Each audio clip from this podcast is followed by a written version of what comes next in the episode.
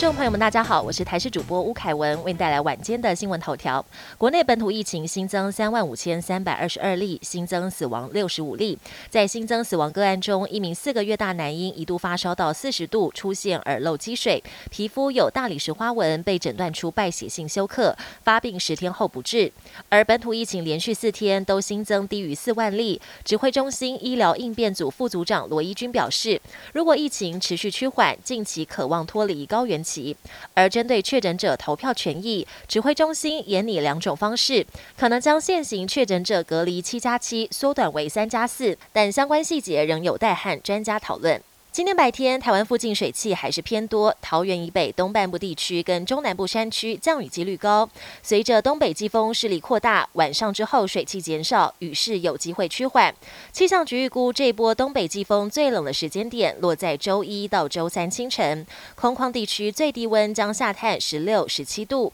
另外，气象专家也不排除未来还会有低压或台风生成，月底可能又会有类似的共伴雨势出现。歌仔戏天王陈雅兰在嘉庆君游台湾女扮男装金钟封地，也是金钟史上第一次有女性夺得最佳男主角的奖项。陈雅兰出席庆功宴时透露，第一时间马上就向恩师杨丽花分享喜讯，唯独有一点让老师有点意见，就是领奖时的那套低胸礼服让陈雅兰有点小害羞。而这次获奖不止史无前例，更是对歌仔戏的一大肯定。陈雅兰也透露，已经在筹备拍摄下一部嘉。庆军再游台湾。国际焦点：中国今天召开第二十届一中全会，习近平正式迈入总书记的第三任期。下一届中共中央政治局的七人常委也亮相，新面孔包括将接棒国务院总理的上海市委书记李强，跟中央办公厅主任丁薛祥等人。习家军全面掌权，未来少了派系制衡，学者不排除中共恐在二零二七年前武力犯台。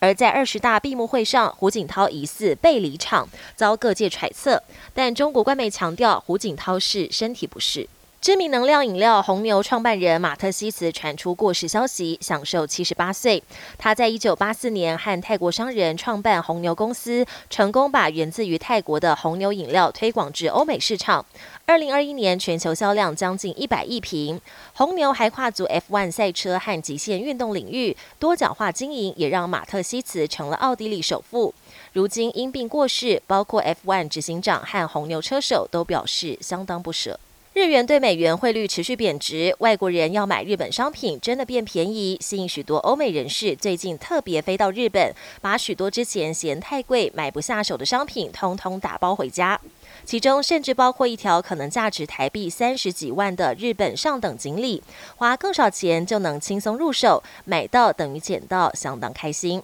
本节新闻由台视新闻制作，感谢您的收听。更多内容请锁定台视各节新闻与台视新闻 YouTube 频道。